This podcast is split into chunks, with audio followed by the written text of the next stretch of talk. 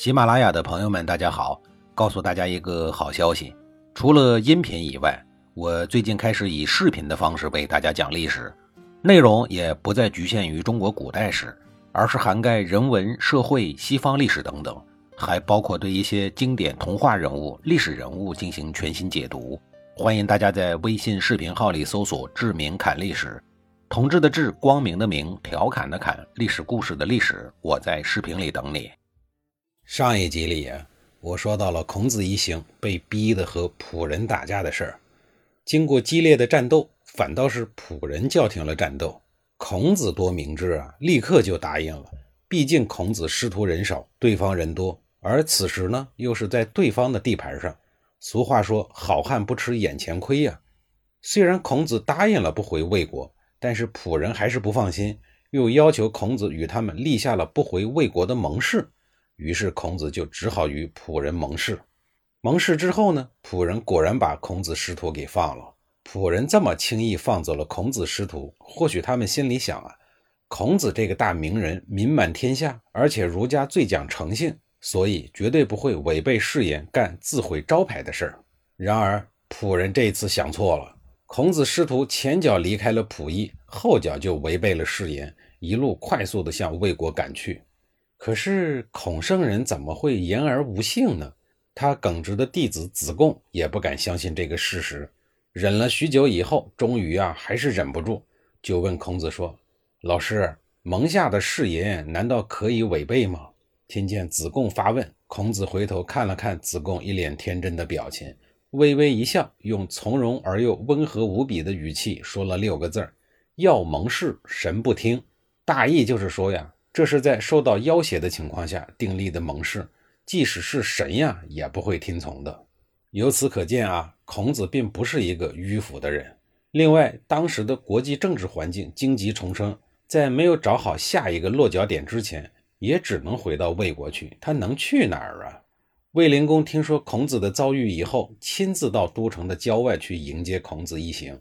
被一国之君迎至郊外，这可以说是孔子十四年周游列国的生涯中仅有的例子。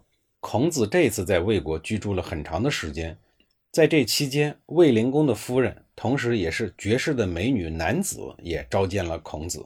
太史公司马迁对这次会面做了这样的记录：孔子入门，北面稽首，夫人自围中再拜，环佩玉身，求然。这段话我给大家解释一下啊。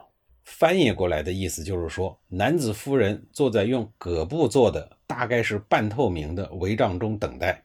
孔子进门以后呢，朝北叩头行礼。男子夫人在帷帐中回拜了两拜。他回拜的时候所佩戴的环佩玉器等首饰，发出了叮当撞击的撩人心魄的清脆响声。孔子见完明眸皓齿、回眸一笑百媚生的大美女男子以后，步子轻快，整个人都精神多了。连日奔波的腰腿啊，也不算痛了。孔子的弟子子路后来心里很不爽，史书上记录了三个字：“子路不”，也就是不高兴的意思。孔子见最心爱的弟子心有疑窦，便信誓旦旦地解释说：“欲所不者，天厌之，天厌之。”那意思就是说呀，我如果做了什么不正当的事儿，产生了不正当的邪念，那就让上天来惩罚我吧。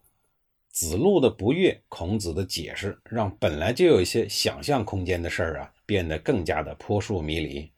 正是子路的疑窦与孔子的解释，为后世那些不怀好意的猜测提供了土壤。实际上，我更相信啊，这是以男子为代表的政治势力对孔子的拉拢。男子夫人召见孔子啊，应该更多的是出于尊重和仰慕。他在召见孔子的时候说。四方之君子，不辱欲与寡君为兄弟者，必见寡小君。这是《史记》里的记载。这说明男子是参与政治的女人，是出于对孔子的仰慕、对人才的渴望，所以才心向往之。这些都实在是太正常不过了。她是一个懂得政治的国君夫人，她明白治理国家靠的是人才。她邀请一个居无定所、想推销自己思想的文人。说明他是爱惜人才，为国家搜罗人才。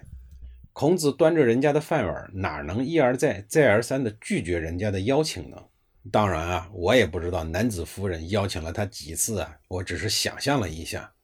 那我就接着想象啊，一个落魄的文人受到了国君夫人的召见，还给予了很高的礼遇，那孔子怎么就不能激动呢？